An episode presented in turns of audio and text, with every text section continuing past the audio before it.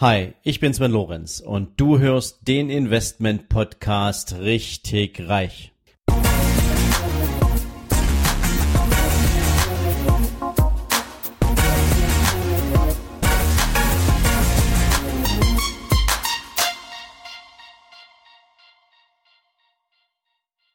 Hallo und herzlich willkommen zu einer neuen Ausgabe von deinem Investment Podcast Richtig Reich. Heute möchte ich mit dir zu einem Thema sprechen, was mich sehr beschäftigt hat. Ich habe eine E-Mail bekommen von einer jungen Frau, ihr Name ist Ina und sie hat mir einen ziemlich langen Text geschrieben und ich würde jetzt mit euch mal in diesen Text reingehen und dann mal die jeweiligen Nuggets hier rauspicken. Hallo lieber Sven.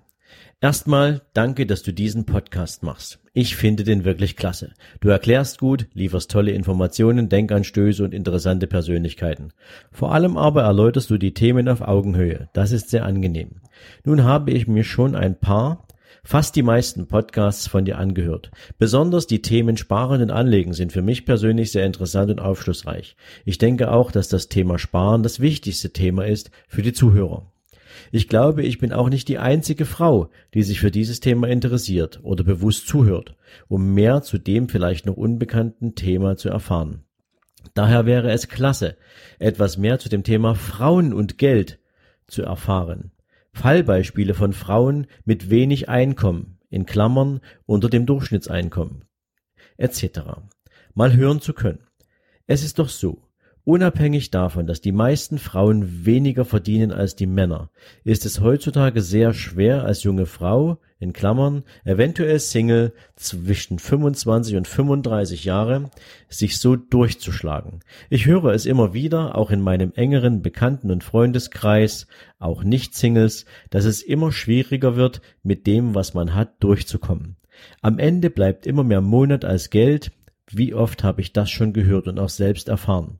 Es kann doch nicht sein, dass Frauen in eine Beziehung flüchten, um sich finanzielle Erleichterung oder Hilfe zu erhoffen, unseriöse Jobangebote äh, Angebote annehmen und vieles mehr. So, an dieser Stelle geht die E-Mail jetzt noch ein bisschen weiter. Das würde ich jetzt mal weglassen. Aber ich würde gern mit euch jetzt mal auf die zentralen Fragestellungen dieser E-Mail eingehen. Ja, und natürlich beginnt für mich das alles hier mit dem Thema Glaubenssätze.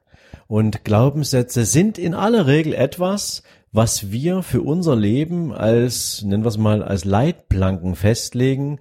Und durch diese Leitplanken bewegt sich unser Leben eben irgendwie in geordneten Bahnen wie viel Freiheit die uns lassen, das bestimmen wir damit. Das bestimmt unser Kopf. Und wenn wir zum Beispiel glauben, dass ein bestimmter finanzieller Erfolg aufgrund unserer Lebensumstände nicht möglich ist, dann delegieren wir natürlich die Verantwortung für diese Umstände an irgendeine imaginäre Situation, an irgendwelche imaginären Umstände, aber wir selbst sind diejenigen, die dieses Leben führen und die Entscheidungen treffen, die diese Lebensqualität maßgeblich beeinflussen.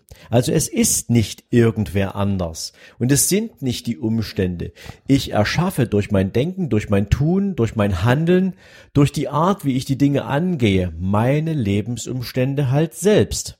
Ich würde das jetzt gern mal völlig wertfrei an einem Beispiel illustrieren weil mir dieses Beispiel auch aus eigenem Erleben im Bekanntenkreis ähm, auch sehr nahe geht.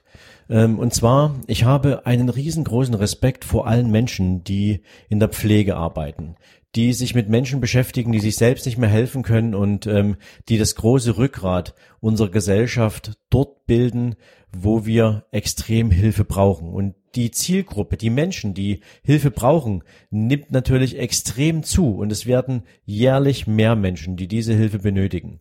Und du musst schon eine gewisse soziale Ader haben und du musst schon eine extrem hohe Menschenliebe haben, um diesen Job zu machen, weil natürlich auch extrem große Belastungen damit einhergehen. Nicht nur physisch, sondern auch psychisch. Du siehst Menschen auf den letzten Metern ihres Lebens und ähm, oft genug ist es schwer dabei auch wirklich noch Glück zu empfinden, weil man eben so auch oft mit dem Tod zu tun hat und mit dem menschlichen Verfall. Und diese Menschen werden aus meiner Sicht absolut nicht fair bezahlt. Ich muss ehrlich sagen, die Pflege ist einer der Berufe, die von meiner Warte aus am meisten bezahlt werden müssten, weil die Leistung, die dahinter steht, extrem hoch einzuschätzen ist. Aber sie wird halt nicht fair bezahlt. Jetzt muss man sagen, ein Mensch, der sich für einen Pflegeberuf entscheidet, der entscheidet sich nicht das deswegen für diesen Beruf, weil er besonders hohe finanzielle Ziele hat, sondern da steht ein ganz anderer ethischer, moralischer äh, Plan dahinter. Da hat man ganz andere Ziele, die man damit verbinden will. Das hat was mit Selbstaufopferung, mit Erfüllung zu tun, ähm, die hoffentlich jeder in seinem Beruf empfindet. Aber ähm, in diesem Beruf wird man halt nicht fair bezahlt. Allerdings, und wenn man jetzt mal wirklich nur die Faktenlage betrachtet, ist es so, dass halt ein Mensch, der in der Pflege arbeitet und nicht so wirklich fair bezahlt wird oder der zumindest nicht so viel Geld kriegt wie jetzt ein Rechtsanwalt, wie ein Arzt oder andere, ist das mal gut bezahlte Berufsgruppen, der hat eben halt in seinen Möglichkeiten, sein Leben zu finanzieren, eben zu akzeptieren, dass er entsprechende, ja, Möglichkeiten nicht hat. So. Der wird sich allerdings wahrscheinlich nicht hinstellen und sagen, die Lebensumstände, in denen ich mich bewege, sind schuld dafür, dass ich meine finanziellen Ziele nicht erreichen kann. Oder ich fühle mich schlecht deswegen, ähm, auch wenn ich sicherlich mehr Geld verdiene, als ich bekomme. Aber das heißt, diese Menschen, die so einen Job machen, die wissen ganz genau, worauf sie sich einlassen und was der Preis ist, den sie dafür bezahlen, um aber einen glücklichen oder einen erfüllenden Beruf auszuüben. Wenn jetzt allerdings jemand einen Beruf ausübt und ganz andere finanzielle Ziele hat, und das muss jetzt nicht in der Pflege sein, das kann jeder andere Beruf sein, ob das ein Banker ist, ob das ein Friseur ist, ähm, ob das ein Taxifahrer ist, völlig egal. Ähm, wenn Menschen einen Beruf ausüben, der nicht das Einkommen erbringt, was jeder oder was derjenige sich wünscht, um seine finanziellen Möglichkeiten auszunutzen, um sein, sein, seine, seine Idee, seine, seine Vorstellung von Lebensqualität umzusetzen, dann liegt es in den Händen desjenigen daran, etwas zu ändern. Da sind nicht die Umstände schuld, sondern es ist eine bewusste Entscheidung, sich in der Situation zu befinden, wo man ist. Denn alle unsere Entscheidungen im Leben haben uns bis zu dem Punkt geführt. Ob wir eine Berufsausbildung ge gemacht haben, haben wir, wir haben uns damals entschieden, diese Ausbildung zu machen. Ob wir uns für einen Job beworben haben und diesen Job angenommen haben und diesen Job jetzt auch machen. Wir haben uns dafür entschieden. Wir hatten immer die Wahl. Wir sind nicht in einer Gesellschaft unterwegs, die uns zwingt, Dinge zu tun, sondern wir haben die Wahl. Und ich möchte jetzt nicht auf dieses Thema Arbeitslosigkeit abstellen, weil ich glaube, auch da bin ich sicher, wenn man etwas mit seinen Erfahrungen, mit seinen Erkenntnissen, mit seinen Fähigkeiten und Fertigkeiten versteht anzufangen, dann kann auch selbst das vermeintliche Risiko einer Selbstständigkeit nicht schlimmer sein als das, nichts zu tun und sich sozusagen über den eigenen finanziellen Misserfolg zu ärgern oder die finanzielle Abhängigkeit von einem Arbeitsamt oder von einem Jobcenter. Am Ende bleibt immer mehr Monat als Geld, ist natürlich auch eine Erfahrung, die viele kennen.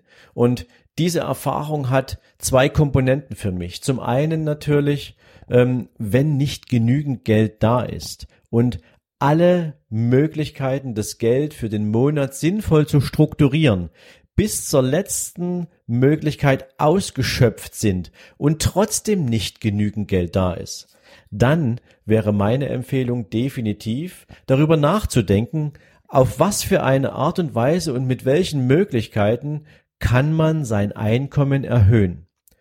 Wie kann ich mir ein zusätzliches Einkommen generieren, welche Optionen bietet mir der Markt und ganz ehrlich, ich habe über die letzten Jahre extrem viel dazugelernt, wenn es darum geht, wie viele Möglichkeiten bietet uns die Welt von heute. Und es geht nicht nur darum, in alten, eingefahrenen, sag mal, Clustern zu denken, irgendwie nur in der Offline-Welt zu denken. Ich muss unbedingt dann einen Job haben, wo ich nach meiner eigentlichen Arbeit mit dem Auto wieder hinfahren muss, um dann dort noch weiter zu arbeiten. Nein, es gibt unzählige Möglichkeiten, mit denen man sich auseinandersetzen kann. Und ich kenne so viele Menschen, die sich ein zusätzliches Einkommen generieren, einfach weil sie nach einer Lösung gesucht haben und irgendwann auch an einem Punkt angekommen waren, wo sie sagen, ja, das ist meins, das möchte ich gern tun. Hier zum Beispiel Network Marketing mit seriösen Unternehmen. Davon gibt es vielleicht nicht so viele, aber es gibt sie. Und wer dazu gern mehr wissen möchte, kann mir gern eine E-Mail schicken und ähm, ich leite die dann weiter. Ähm, das ist mein Angebot jetzt an die, die nach einer Lösung suchen, allerdings noch nicht so richtig wissen, wie sie sie finden sollen. Ein weiterer Punkt in dieser E-Mail ist, ich zitiere nochmal, es kann doch nicht sein, dass Frauen in eine Beziehung flüchten, um sich finanzielle Erleichterung oder Hilfe zu erhoffen oder unseriöse Jobangebote annehmen. Zitat Ende. Also ich habe mir echt die ganze Zeit Gedanken gemacht, ob ich auf diesen Satz tatsächlich antworte. Aber ich glaube, wenn ich diese E-Mail jetzt natürlich auch für euch hier mal auf den Punkt bringe, ähm, dann gehört das mit dazu. Ähm, ich bin der festen Überzeugung, dass es überhaupt niemand nötig hat, aus finanziellen Erwägungen heraus in eine Beziehung zu flüchten, nur weil der Partner gegebenenfalls finanziell unabhängig ist, beziehungsweise mehr Einkommen besitzt und man sich darüber in irgendeiner Form eine entsprechende Erhöhung der Lebensqualität erhofft. Weil das würde natürlich wiederum extrem am Selbstbewusstsein nagen. Und das bringt mich natürlich wieder zu dem vorherigen Punkt. Jeder von uns ist in der Lage, die Wahl zu treffen, um seine entsprechenden finanziellen Ziele auch anzugehen. Und man kann das auch ganz, ganz einfach machen, indem man nämlich nicht von unten nach oben geht und so nach dem Motto, ich guck mal, wie viel Einkommen habe ich und wie viel davon bleibt am Ende des Monats übrig und wie viel davon kann ich jetzt sparen. Das ist Mangelsparen. Das ist irgendwie gucken, mal sehen, vielleicht bleibt ja was übrig und das packe ich jetzt irgendwie zur Seite. Nein, du musst natürlich mit einem gewissen Ziel anfangen und das Ziel musst du dir vorstellen und das musst du auch zeitlich begrenzen. Das heißt also in dem Fall, du stellst dir vor, du machst dir ein Ziel, wie viel Einkommen möchtest du bis zu einem bestimmten Zeitpunkt in deinem Leben sozusagen als monatliches Einkommen generieren. Meinetwegen, in zwei Jahren möchte ich jeden Monat ein Nettoeinkommen von 4000 Euro haben. So. Das würde bedeuten, du hast dir einen Plan gemacht, du willst 4000 Euro netto jeden Monat verdienen und ähm, jetzt beginnt die Arbeit damit, dich mit deiner aktuellen Situation auseinanderzusetzen und aus dieser Situation heraus Überlegungen anzustellen, wie du auf 4000 Euro Nettoeinkommen kommen kannst. Und wenn du aktuell eben nur 1500 Euro netto hast, und du bist damit unzufrieden und dein Ziel ist es wirklich und du willst das von ganzem Herzen, das ist also wirklich ein Ziel und das ist nicht nur irgendwie eine romantische Vorstellung, dann wirst du definitiv aus deiner intrinsischen Motivation heraus einen Weg finden, wie du dir Einkommensquellen erschließen kannst, die dir diese anderen zweieinhalbtausend Euro netto bringen können. Da bin ich ganz fest davon überzeugt, weil das habe ich schon zigfach mit Menschen erlebt, ähm, die durch meine Coachings gegangen sind. Und insofern weiß ich, dass das funktioniert.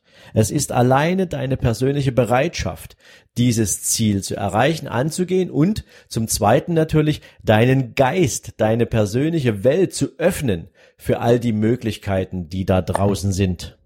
So viel jetzt mal zum Fakt dieser E-Mail und zu den Inhalten und was ich glaube, dass da drin natürlich einiges an Glaubenssätzen steckt, die uns Menschen immer wieder und ähm, Ina ist da nicht alleine. Es gibt jede Menge, die mit solchen Glaubenssätzen unterwegs sind und die natürlich aus dieser, ich sag's mal, Situation ihres Lebens heraus mit dem Blick auf ihre Umstände eine gewisse Unzufriedenheit empfinden und diese Unzufriedenheit dazu führt, dass man mit dem Finger nach außen zeigt und sagt, irgendwas in meinem Leben läuft nicht rund, irgendwie habe ich das Gefühl, ich werde benachteiligt und ich gucke aber nur nach außen.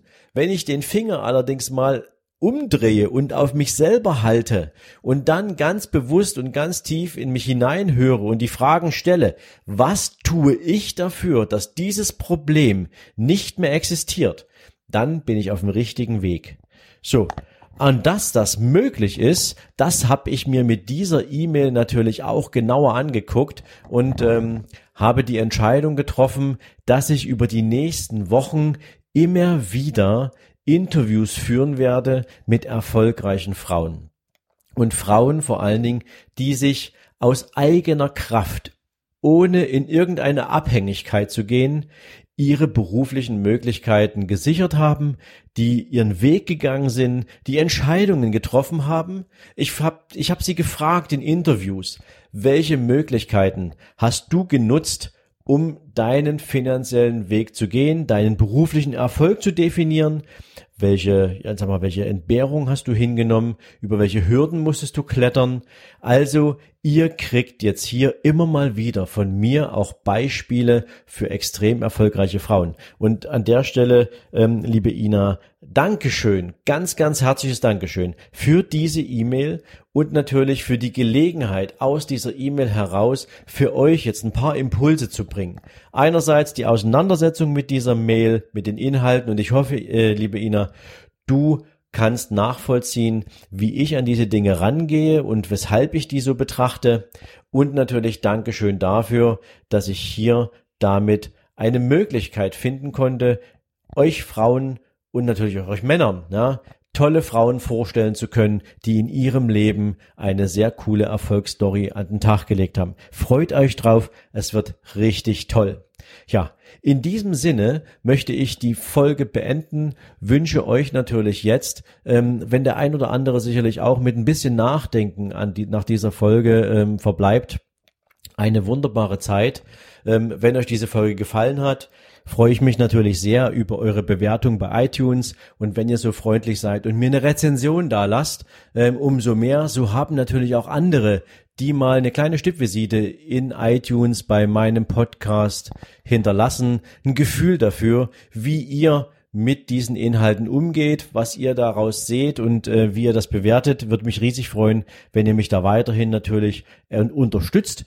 Und natürlich, wenn ihr meinen Podcast teilt, weil ihr vielleicht zu der Erkenntnis kommt, dass es in eurem Umfeld Menschen gibt, die auch von dem Know-how in diesem Podcast gut und gerne profitieren können. Wie gesagt, ich wünsche euch jetzt eine tolle Zeit, einen entspannten Tag und in diesem Sinne bis bald. Ciao.